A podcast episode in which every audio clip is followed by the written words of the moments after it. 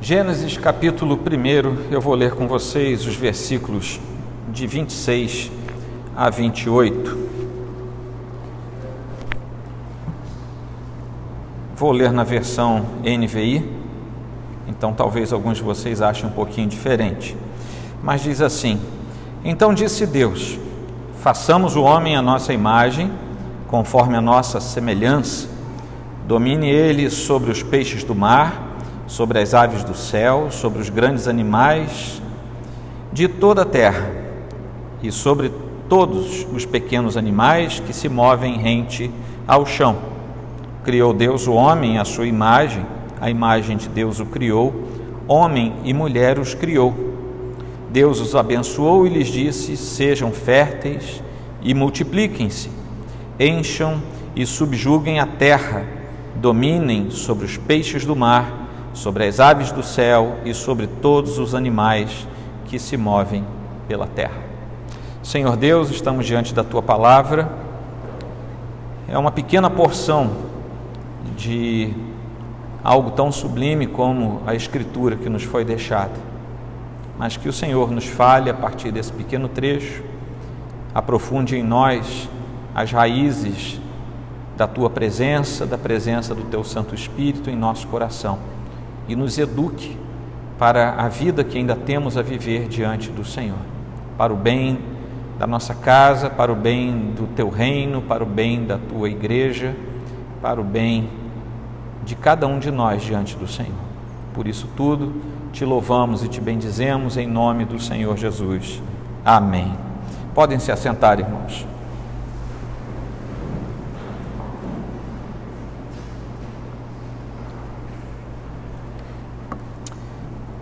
Bom, meus irmãos, o título da mensagem de hoje é Éramos Parecidos com o Pai e nós começamos uma nova série chamada E Deus Quis uma Família, que é a série que está aqui no frontispício do seu boletim. Este é o primeiro domingo do ano de 2021, o segundo domingo após o Natal do Senhor.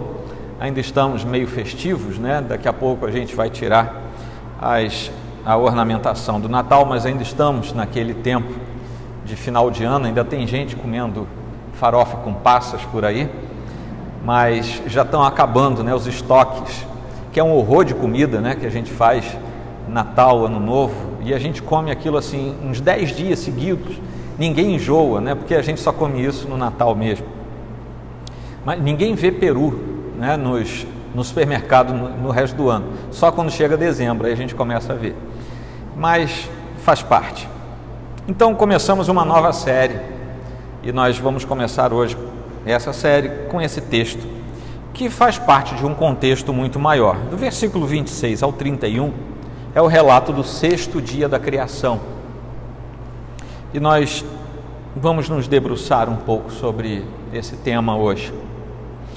Quando Santo Agostinho comenta, é, por escrito, né, deixa em sua obra, um, um comentário contra os maniqueus, isso lá no século IV ainda, depois de Cristo, ele já falava algo muito parecido com coisas que nós enfrentamos no nosso dia a dia de hoje.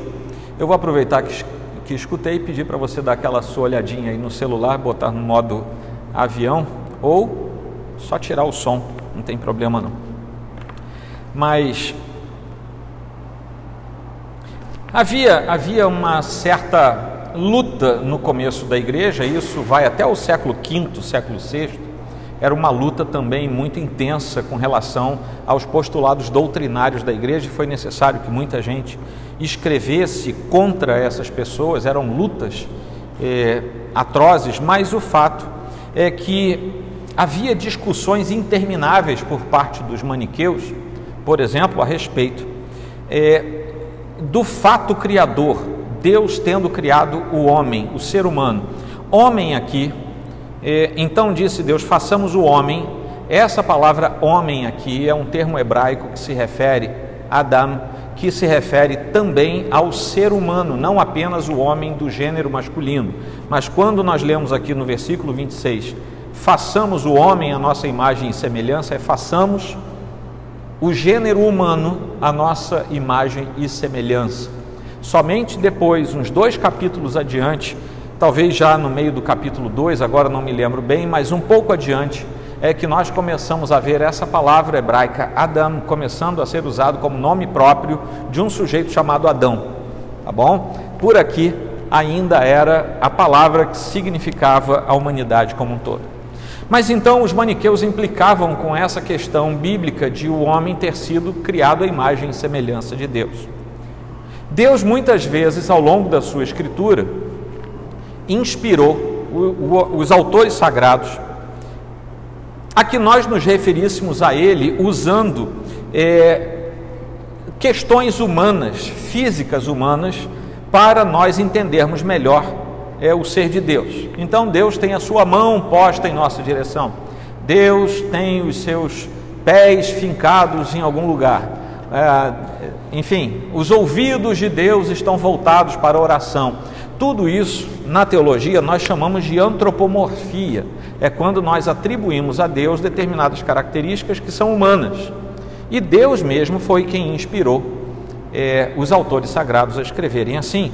Mas, como diz é, Agostinho no seu texto, Deus fez isso não para nos dizer que ele tinha olhos, ouvidos, nariz ou boca, ou pernas ou braços, mas ele fez isso porque Deus sabia que Palavras de Santo Agostinho agora. A plateia era uma plateia de pequenos, ou seja, nós somos muito limitados e por isso Deus inspira determinadas expressões para que nós entendamos a narrativa bíblica.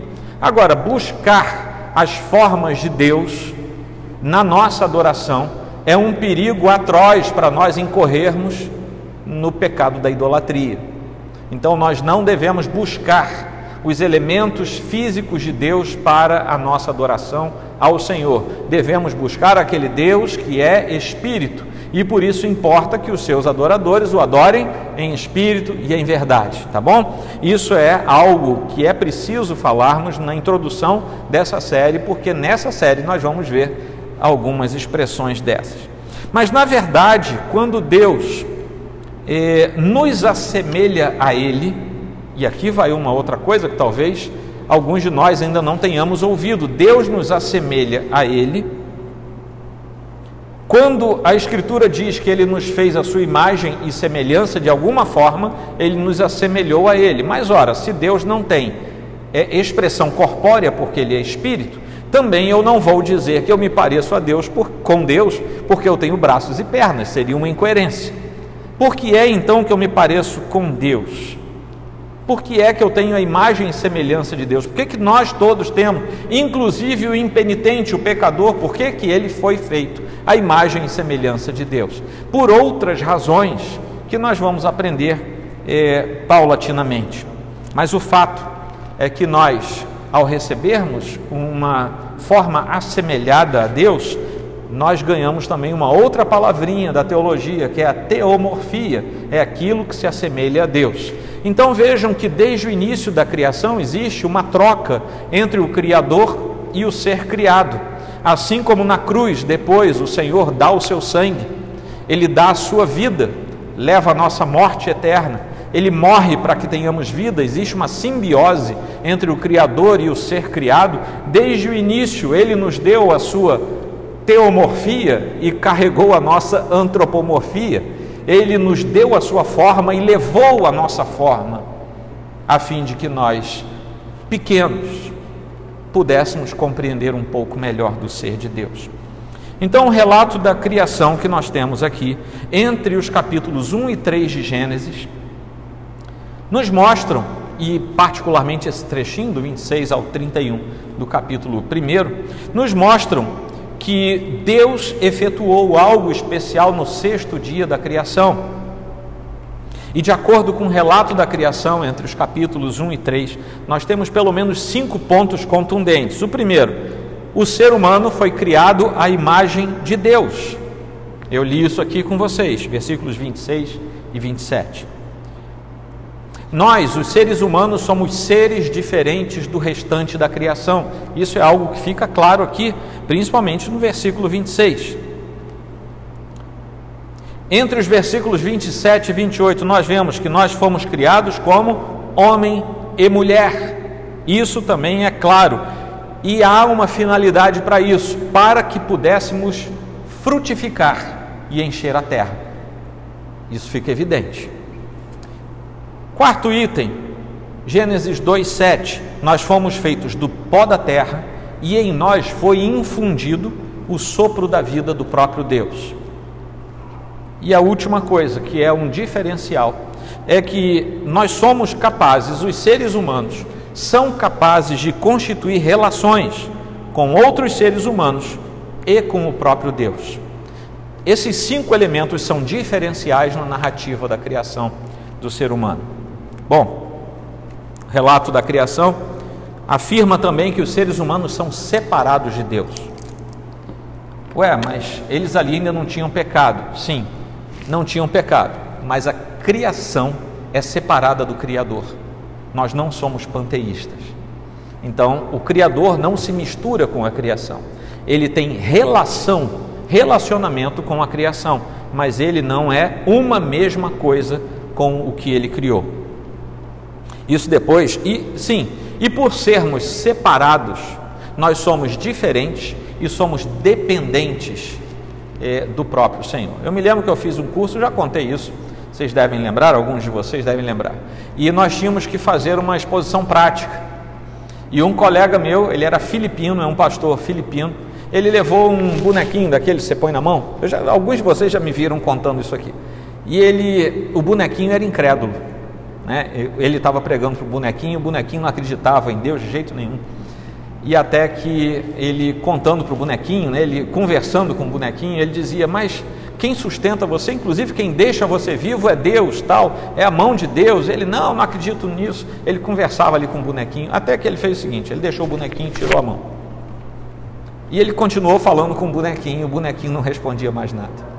E ele falou: é assim que nós somos com Deus, sejamos nós salvos ou não, somos dependentes de Deus. Todo ser humano todo ente criado, tudo que foi criado depende da graça e da misericórdia de Deus. Nesses três versículos, 26, 27 e 28, nós vemos três atos de Deus. E eu gostaria de falar sobre esses três atos de Deus com vocês. Deus disse, Deus fez e Deus abençoou. E ao término de tudo, nós vamos perceber que enquanto Deus disse, fez e abençoou, Deus estabeleceu uma aliança. E essa aliança é perpétua. E essa aliança está sobre cada um de nós e, particularmente, está sobre a nossa casa. Amém?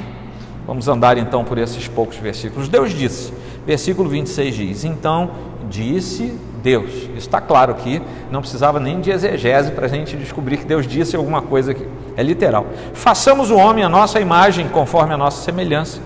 Domine ele sobre os peixes do mar, sobre as aves do céu, sobre os grandes animais de toda a terra e sobre todos os pequenos animais que se movem rente ao chão.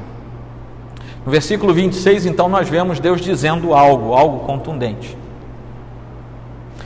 E a primeira coisa que nós vemos aqui é que o autor sagrado faz questão de dizer que quando Deus estabeleceu e disse aquilo que pretendia fazer, ele traz a criação do homem de modo diferente. Todas as outras coisas criadas foram criadas pela voz poderosa do Senhor, por sua fala poderosa, e isso fica mais evidente quando chegamos ao capítulo 1 do Evangelho de João. O Logos vivo o próprio Deus é a força é, divina, é o poder máximo divino que, expressando-se a si próprio, cria todas as coisas. E disse Deus, e o Logos entra em ação, e a palavra viva de Deus entra em ação, e aquilo que Deus diz, faça-se, é feito. Mas quando Deus vai criar o ser humano, ele confabula entre si. Aparece uma palavra no plural, o verbo está no plural, o verbo fazer passa ao plural, e algumas pessoas dizem: não, isso é o plural majestático. Pode ser? Pode ser. Mas é, talvez não. Porque nas outras vezes que Deus fala no seu discurso aqui nos três primeiros capítulos, o plural majestático simplesmente desaparece e Deus continua falando na primeira pessoa do singular. Mas aqui ele vai falando na pessoa, na primeira pessoa do plural. Pode ser também o uso de um verbo deliberativo, onde Deus é, direciona uma afirmação a si mesmo. E ao que tudo indica, é isso que nós temos aqui. Nós encontramos aqui então uma claríssima indicação da pluralidade dentro da unidade do conceito cristão que nós temos, de que ser criado à imagem de Deus é tornar-se semelhante a um Deus que, sendo um só, é plural na sua expressão, porque sendo um só é mais de uma pessoa.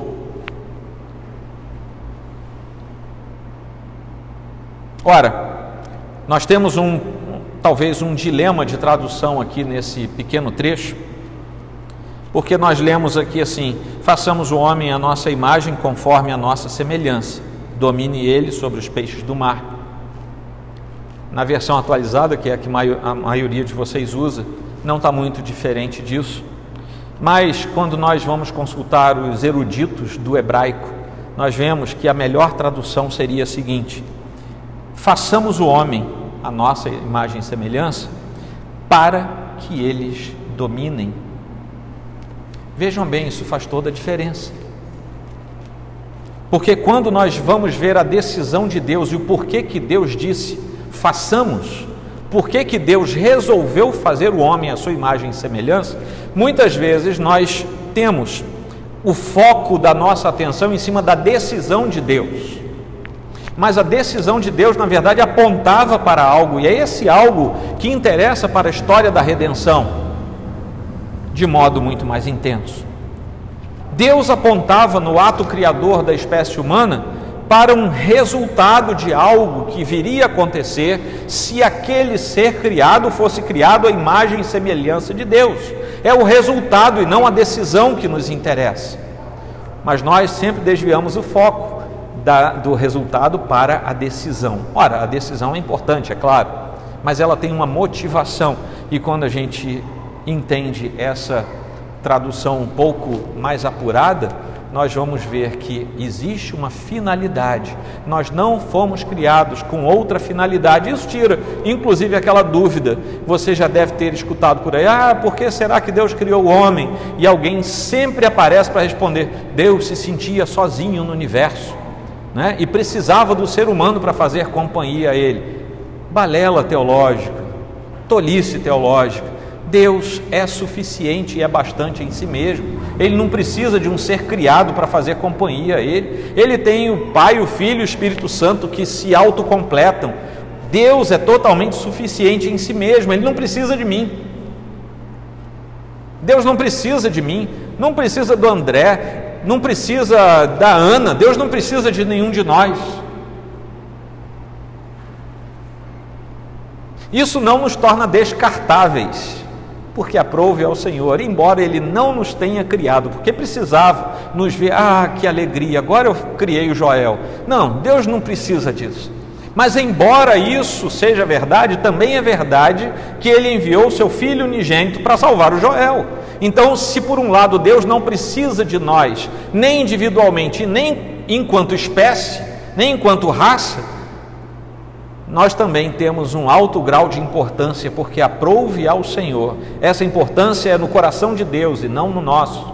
Aprove ao Senhor na eternidade pretérita, predestinar aqueles que seriam salvos pela graça e pela misericórdia do próprio Senhor, no ato vicário de Cristo Jesus lá na cruz. Esse foi o primeiro ponto. Deus disse, mas Deus também fez. O versículo contém três cláusulas. O versículo 27 é curioso. Criou Deus o homem à sua imagem. É como se o autor parasse. Depois ele diz: a imagem de Deus o criou. E ele para de novo. Homem e mulher os criou. Essas três cláusulas aqui são é, interessantes porque elas não avançam na narrativa. Se você prestar atenção, o autor não falou nada novo. Vocês notaram? Ele não falou. O versículo 27 não traz nenhuma novidade. Tudo que está no versículo 27 já tinha sido falado antes, de alguma maneira. É como se o autor tivesse parado para meditar. Ele está escrevendo, o Espírito Santo é, inspirando o autor sagrado E de repente ele se vê diante de uma verdade contundente, porque ele próprio é um ser humano. O autor sagrado é um ser humano, inspirado pelo Senhor, sim, mas é um ser humano. E é como se ele parasse ali e ele divagasse a respeito do que ele tinha acabado de escrever. E ele fala então, ele é como se ele repetisse para si mesmo verdades que ele já tinha acabado de escrever.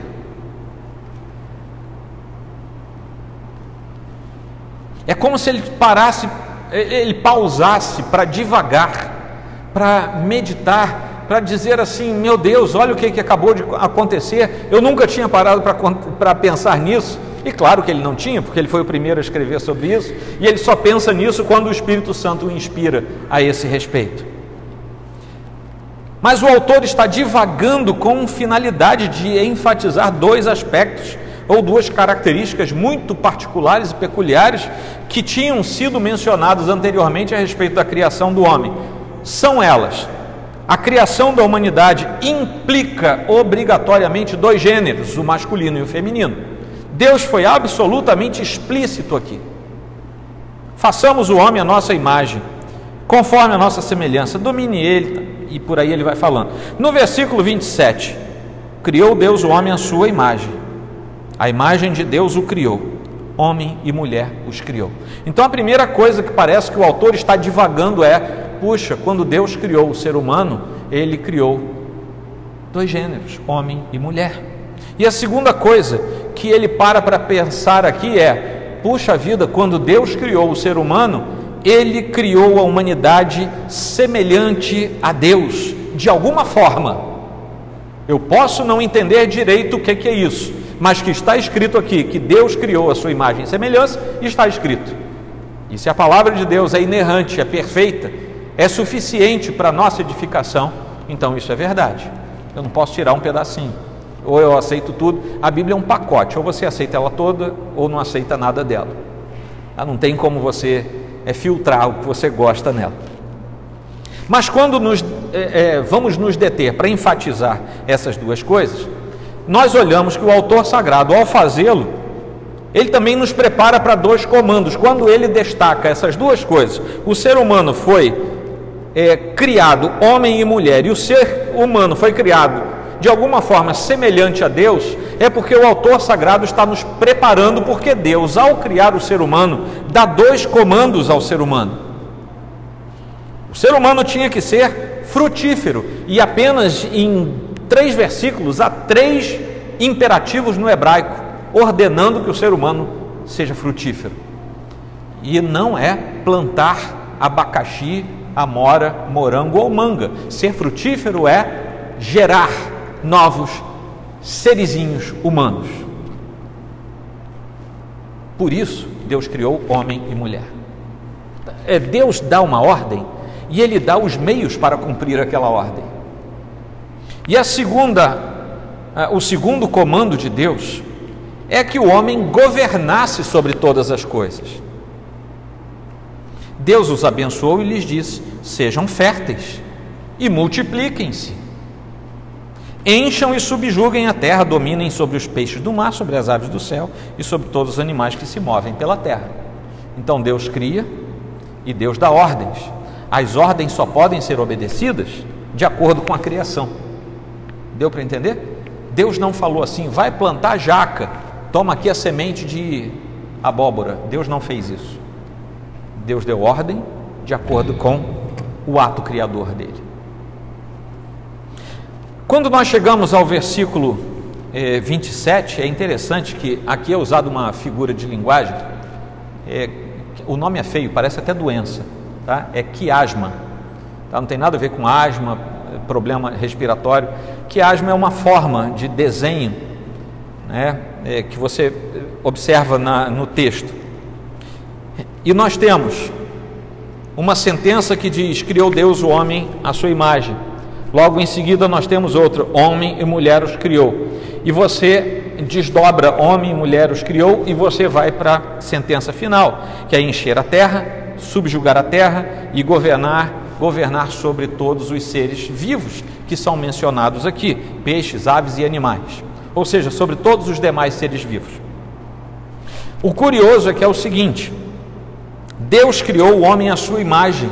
Isso tem uma relação direta com o Deus Criador criando o homem criado.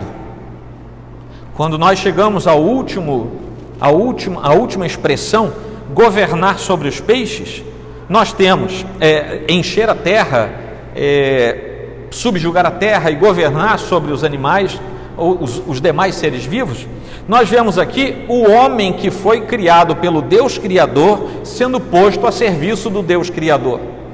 Então existe uma inversão: é Deus como agente no início e o homem como agente no final. Como é que Deus fez para permitir que a terra fosse cheia e subjugada? Criando homem e mulher. Como é que Deus permitiu, ordenou que o homem governasse sobre todos os outros seres vivos? criou o homem à sua imagem e semelhança. Deus governa o universo, ele cria um ser com peculiaridade, para que esse ser governe parte da natureza criada no lugar do próprio Deus. Até aqui está tudo bem, gente? Está tudo ok? Então a criação da espécie humana em dois gêneros é a base para ela responder à ordem de ser frutífera. Essa é a base. E ao mesmo tempo, a criação do ser humano, segundo a imagem e semelhança de Deus, está correlacionada diretamente com a ideia de governar aquilo que foi criado. Deu para vocês entenderem essa, essa correlação de ideias? E aqui nós temos que Deus fez. Deus disse, Deus fez, mas Deus também abençoou.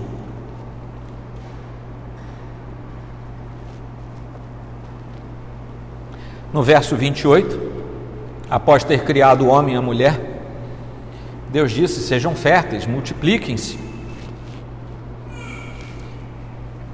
encham a terra.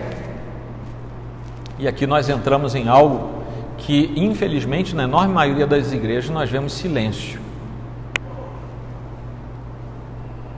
É um tema que é considerado muito complicado, muito delicado.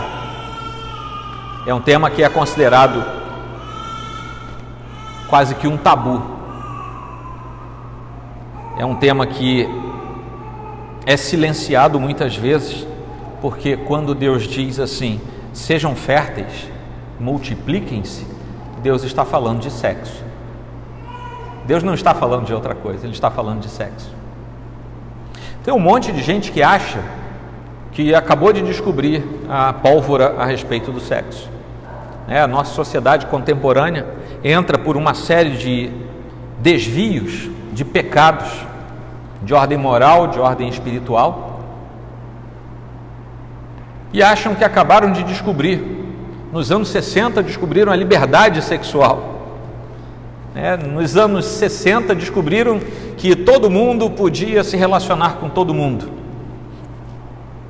Mas quando Deus acabou de criar o homem, Deus já falou de sexo com o ser humano. Porque quando Deus diz sejam férteis e multipliquem-se, Ele está dizendo para a primeira família estruturada: usem o sexo que eu dei a vocês da forma correta, e vocês haverão de ser férteis e se multiplicar na terra para o meu serviço na terra. Vamos nos lembrar aqui que o homem ainda não tinha incorrido no pecado. O sexo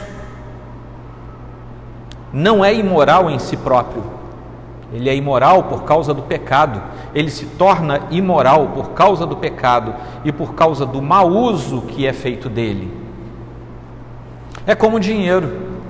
O dinheiro em si não tem nenhum problema. Você pode ter dinheiro, aliás, seria muito bom se os membros da nossa igreja fossem todos ricos desde que o coração de vocês não estivesse posto no dinheiro. O problema não está no dinheiro, o problema está no coração de quem muitas vezes tem dinheiro. E olha, gente, o que tem de pobre, que tem problema com o uso do dinheiro, não está no gibi também. Não, esse não é um pecado exclusivamente de ricos. O sexo é a mesma coisa. O problema não está no sexo. O problema está no uso incorreto que é feito do sexo. Como Deus estabelece a família, como Deus estabelece as relações também nesse âmbito, é assim que deve ser feito e não de outra maneira qualquer. Quando Deus estabelece a forma da criação e ordena sejam férteis e multipliquem-se, ali está a fórmula pela qual o ser humano deveria ser multiplicado na face desta terra, não por outros meios quaisquer. É interessante que quando Deus cria as outras espécies, né? Deus criou o girafo e veio a girafa junto, né? Deus cria macho e fêmea. Macho e fêmea os criou. E é sempre segundo a sua espécie. Né? Então Deus criou o cavalo e a égua. É, por que, que não é cavala, né? Isso é por causa do latim, viu? Não vou falar isso para vocês agora não.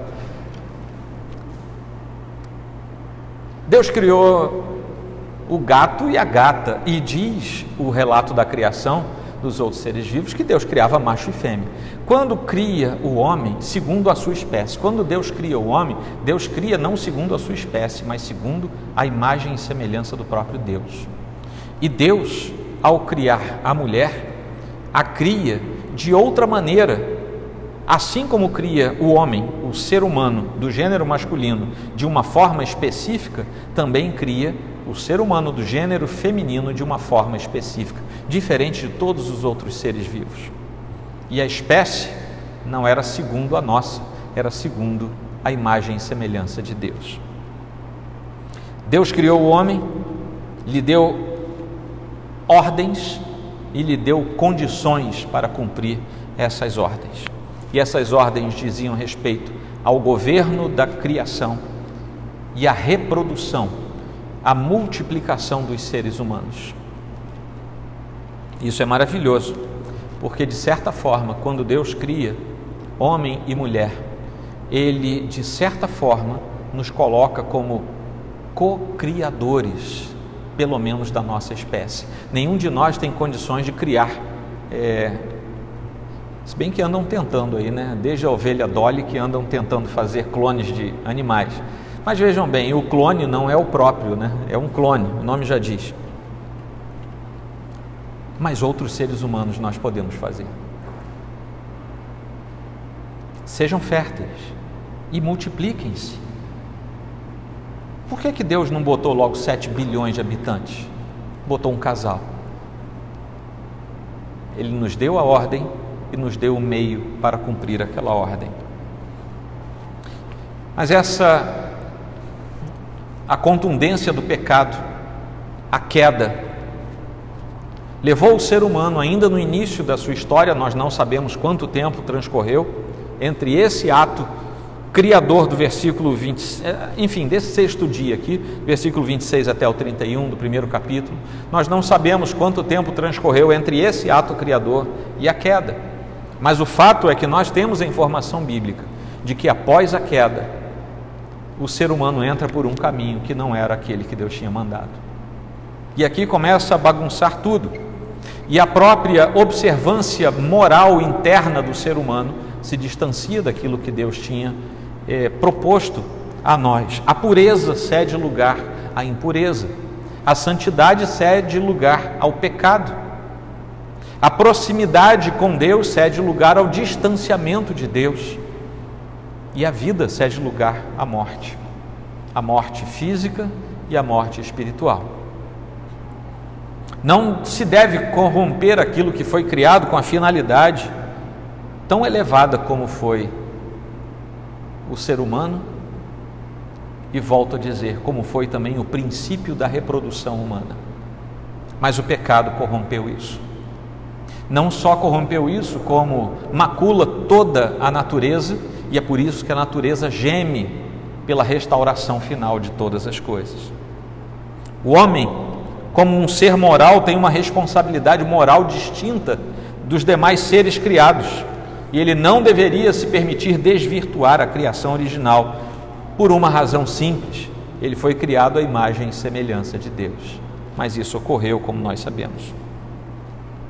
Então Deus se manifesta diante de nós dizendo, fazendo e abençoando. E nós precisamos concluir esse primeiro sermão da nossa série. Fundamental para a compreensão do texto de Gênesis e para a totalidade da própria Escritura, é a criação da humanidade à imagem e à semelhança de Deus.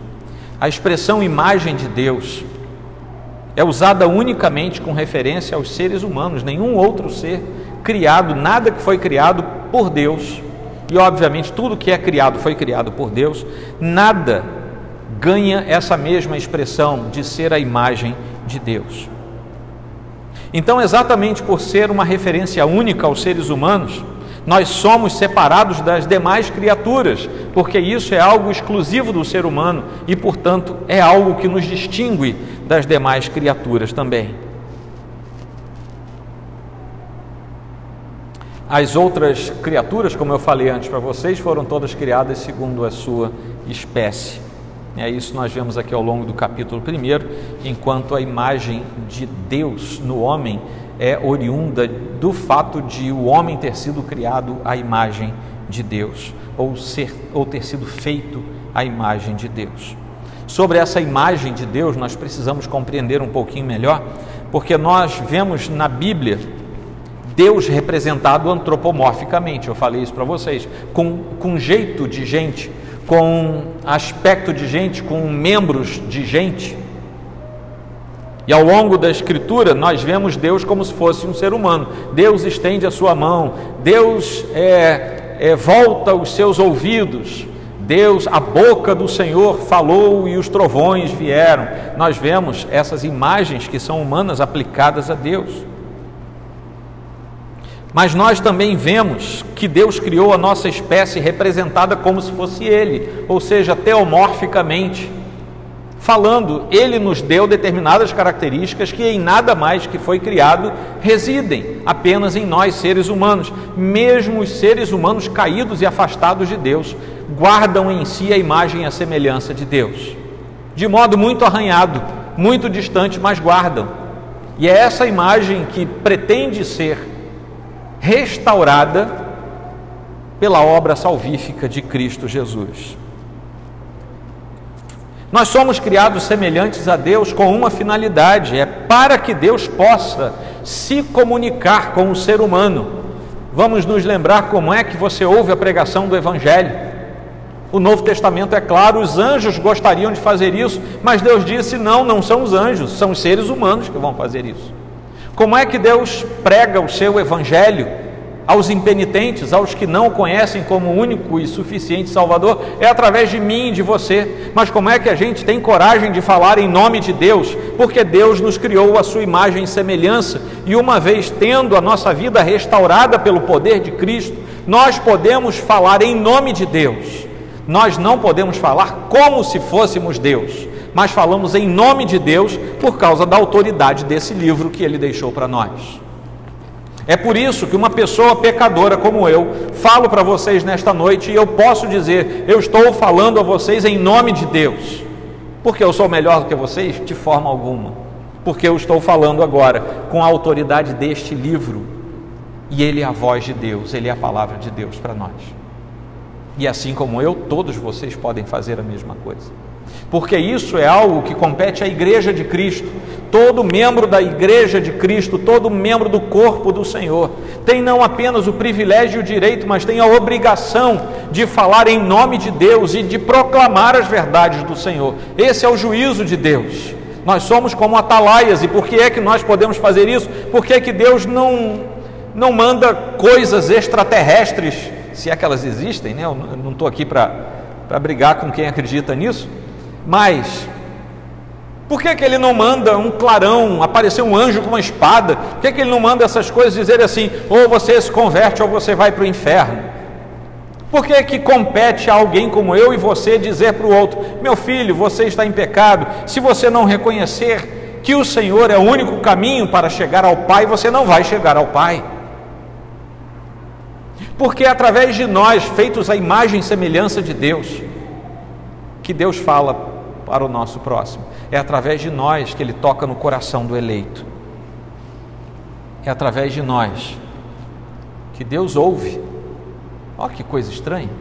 É através de nós que Deus fala.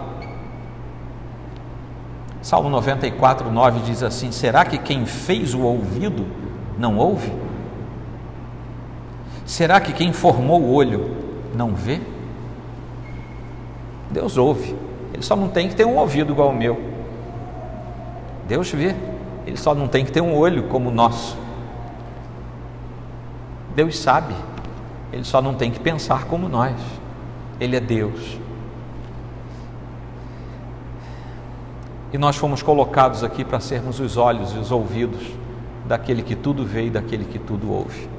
Nós, como igreja do Senhor.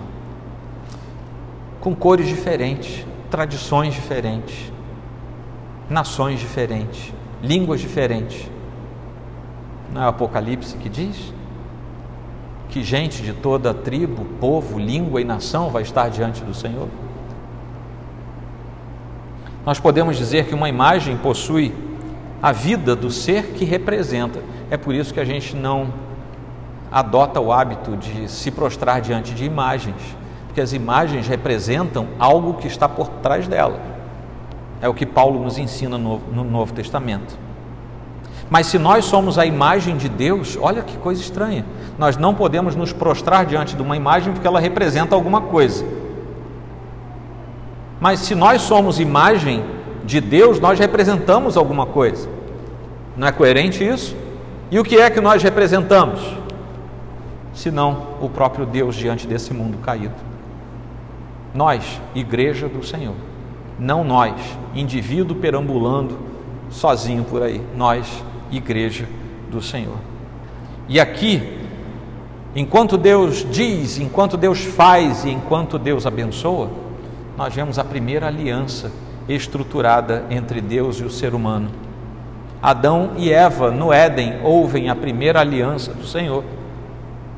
Ele lhes deu a terra, o pleno domínio sobre todas as coisas, sobre todos os animais, deu fartura de alimento, abençoou os, o primeiro casal e disse a esse primeiro casal que eles deveriam frutificar e se multiplicar. Mas há uma contrapartida, porque toda aliança tem uma contrapartida. E a contrapartida dessa aliança também foi muito clara, porque Deus diz a eles: vocês só não podem fazer uma coisa, comer de uma árvore que tem ali no meio, que se chama árvore da ciência do bem e do mal. Essa era a contrapartida da aliança. E o princípio da obediência estava então inaugurado no meio da nossa espécie. Deus exige obediência daqueles que têm aliança com Ele. E ele diz: se vocês comerem, vocês vão morrer. Vocês conhecem a história. Eles desobedeceram, quebraram o primeiro princípio relacional com Deus, que era da obediência, quebraram a aliança e imediatamente experimentaram a morte moral e espiritual. E como consequência disso, depois experimentaram a morte física. Assim como os maniqueus, no século IV, brigando com Santo Agostinho, tem um monte de gente hoje que, quando você fala alguma coisa dessa natureza, vai dizer: Mas isso é história, é, isso é conversa fiada.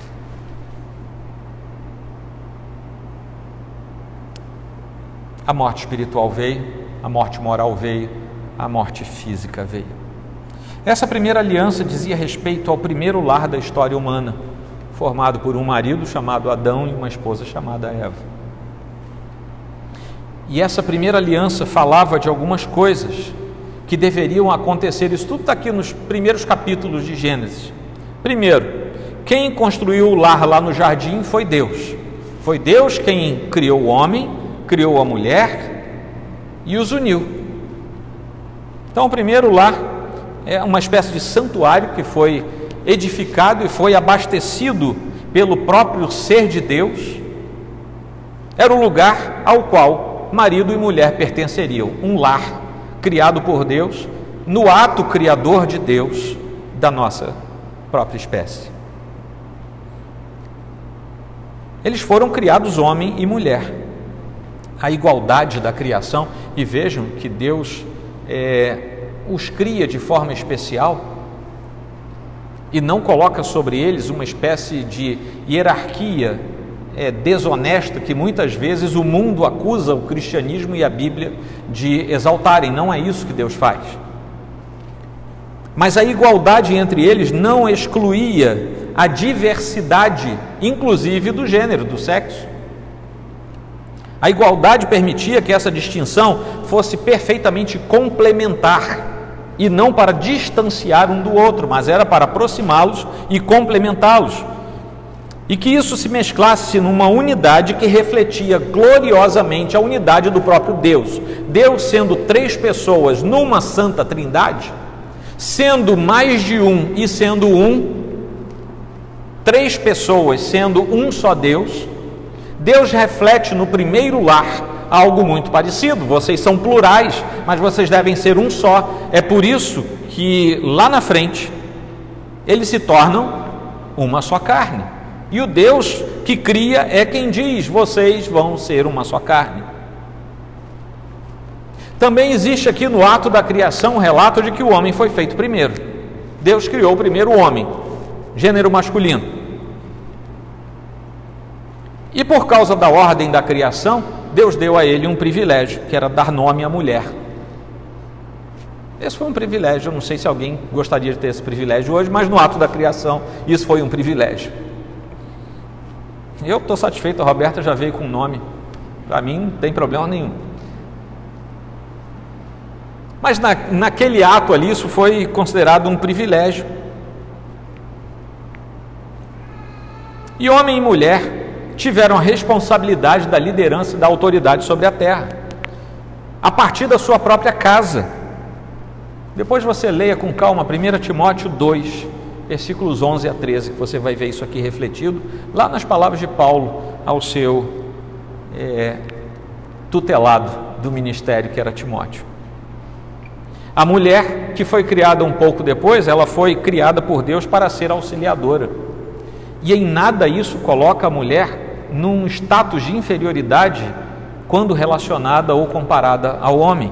Vejam bem, Deus é perfeito e se Deus cria com perfeição, Ele não vai criar uma coisa imperfeita, do tipo você vale mais do que você, você é melhor do que você, homem é melhor do que mulher, mulher é, é mais poderosa do que homem. Deus não faria isso porque Deus é perfeito.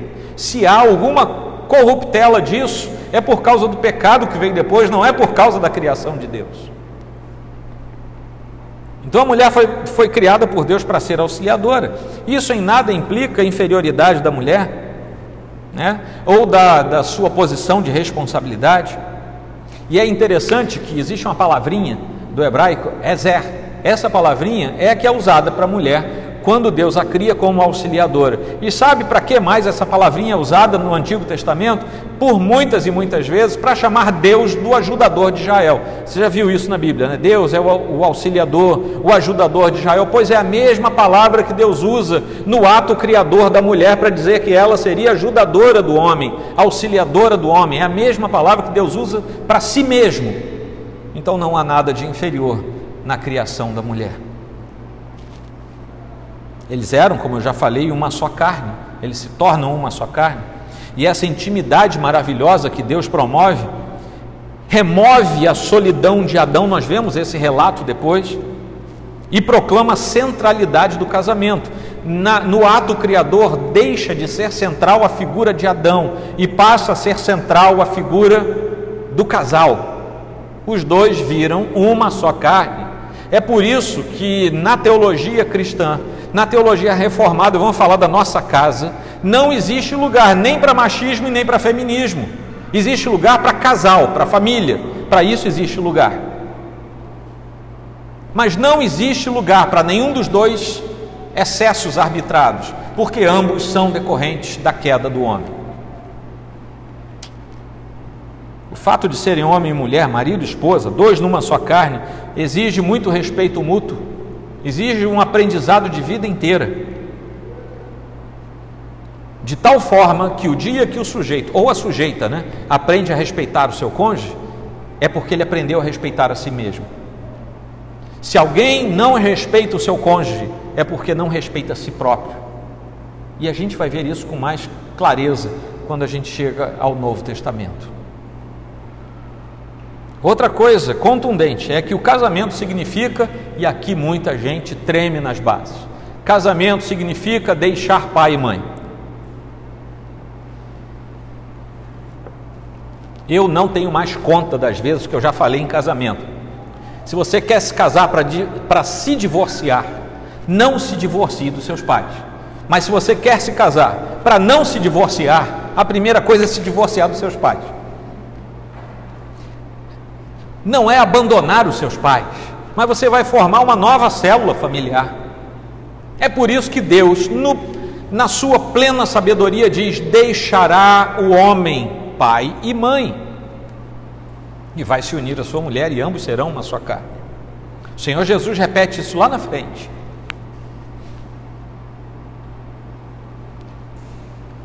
Ambos seriam fortalecidos e a unidade familiar seria preservada se ambos se tornassem de fato uma só carne. Temos problemas? Meus irmãos, inúmeros. Nenhum deles é culpa de Deus, é culpa nossa.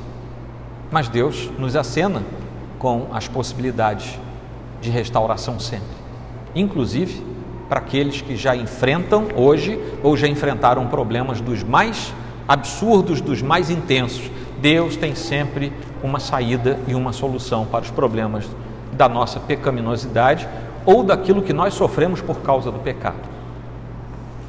O homem estava unido à sua esposa, essa é uma linguagem pactual, e aqui nós vemos uma linguagem de aliança sendo estabelecida. E finalmente, algo que aparece aqui nessa conformação da aliança, que Adão e Eva deveriam ter responsabilidades entre eles e para com a criação de Deus.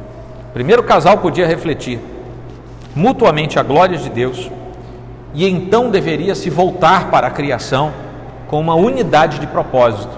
E essa unidade era refletir Deus diante da própria criação. Obedecer ao mandato cultural de ser fecundo e de exercer o domínio sobre a terra. Como é que eu aplico após essa conclusão? A primeira aliança parecia falar apenas da família terrena, mas esse já era um meio para Deus nos mostrar algo mais sublime, que apontava para algo indescritível na linguagem da criação. Deus, que é o Pai cristão, haveria de nos chamar no Filho amado, o Deus Filho, e pela obra do Deus Espírito Santo, nos tornar seus filhos para além da estrutura humana, aquilo que nós destruímos com o pecado. Deus nos acena com a santidade gerada na cruz e nos chama para sermos um com o seu Filho unigênito, co-herdeiros com Cristo de todas as glórias e maravilhas do Deus Pai a tal ponto que ele nos dá o nome dele próprio, sendo nós membros da sua família. Finalmente, eu encerro com um trecho de João, capítulo 1, a partir do versículo 10, quando ele diz assim: Aquele que é a palavra estava no mundo, e o mundo foi feito por intermédio dele, mas o mundo não o reconheceu. Veio para o que era seu, mas os seus não o receberam. Contudo, aos que o receberam, aos que creram em seu nome, deu-lhes o direito de se tornarem filhos de Deus.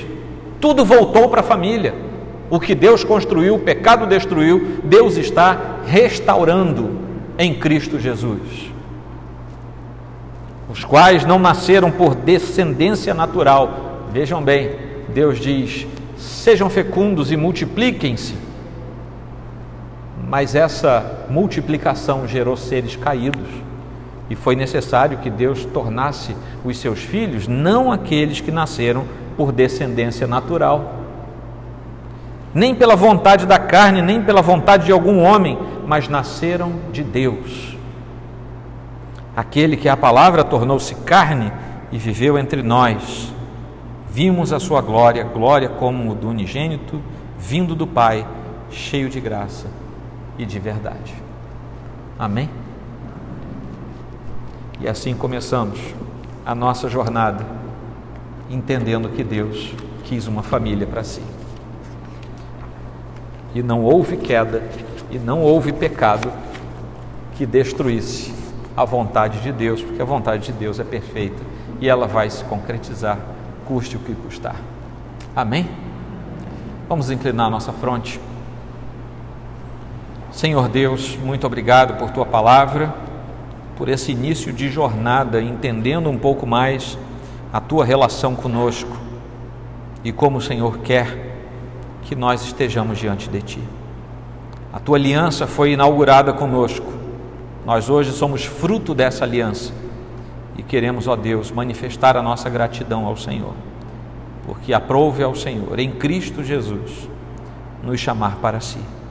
Muito obrigado, Senhor Deus, por tua mão estendida sobre a nossa vida e que o nosso coração seja tornado pleno da tua verdade. Em nome de Jesus Cristo. Amém. Vamos ficar de pé, irmãos? Vamos nos despedir.